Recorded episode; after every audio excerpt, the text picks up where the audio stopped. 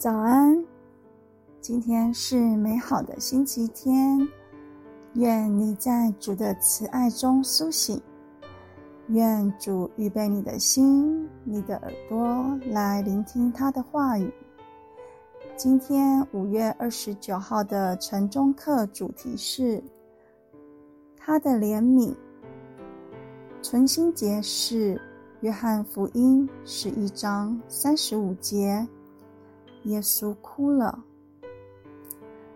怜悯的定义是一种对遭受不幸之人的深切同情和悲伤，并伴随着减轻其痛苦的强烈愿望。我相信你也也也曾有过同样感受，无论是去参加葬礼。去医院看望病人，或收听不幸的新闻报道时，我也曾饱含热泪。白发人送黑发人的痛苦，或是欲减轻所爱之人所受痛苦的迫切之心，以及对自己不能改变环境的无力感，这些事在在都使人伤心不已。耶稣并非没有能力，那他为什么要哭呢？这是一个好问题。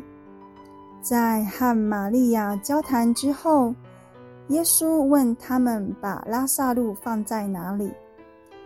接下来的章节是整部圣经中最短的一个章节。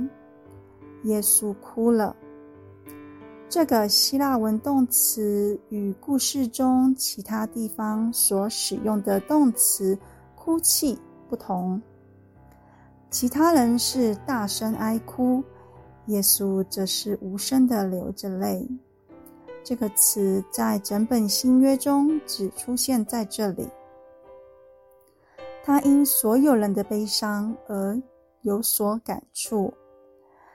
他虽然知道接下来要发生的事，但是他还是因人类的苦难而动容。犹太人认为耶稣的眼泪是他爱的表达，事实的确如此。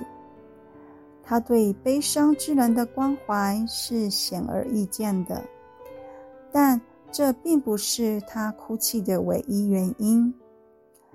耶稣知道痛苦是罪的结果，上帝的仇敌带来了许多苦难。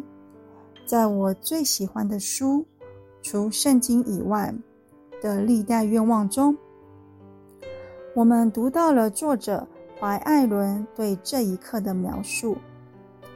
他看到违反上帝律法所造成的可怕结果，看到了世界的历史。从亚伯的死直到如今，善与恶的斗争始终没停止过。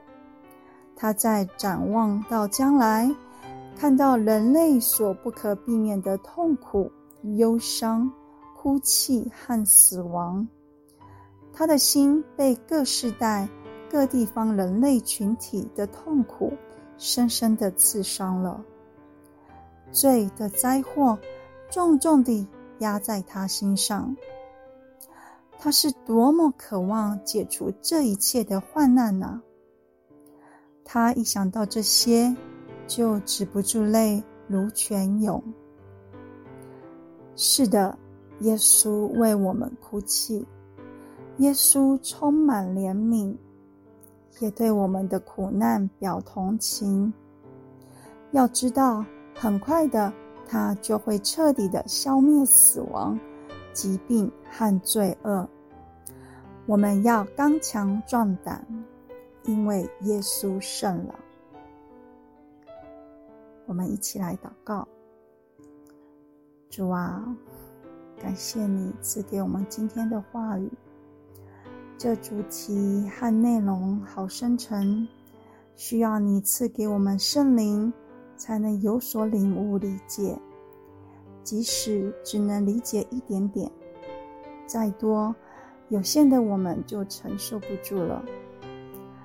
罪的后果带给你的悲痛和全生灵的痛苦，我们无法计算。但感谢主，你不只是停在怜悯我们、为我们流泪而已，在你里面还有救赎和新天新地的伟大计划，要加给一切相信你的人。你的恩典何等大，你的能力何等大，使我们因你而带着这美好有确据的盼望活下去。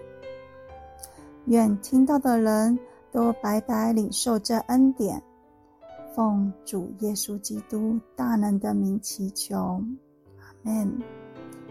愿你有美好的一天，耶稣爱你。